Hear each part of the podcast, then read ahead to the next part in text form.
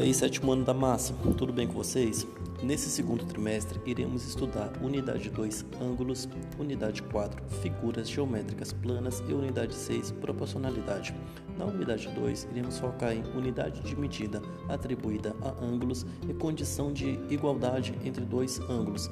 Na Unidade 4, iremos estudar condição de resistência de um triângulo, iremos estudar toda a família dos triângulos, iremos estudar todas as famílias dos quadriláteros, iremos conhecer fórmula que nos forneçam, por exemplo, área dessas figuras geométricas em função do seu lado.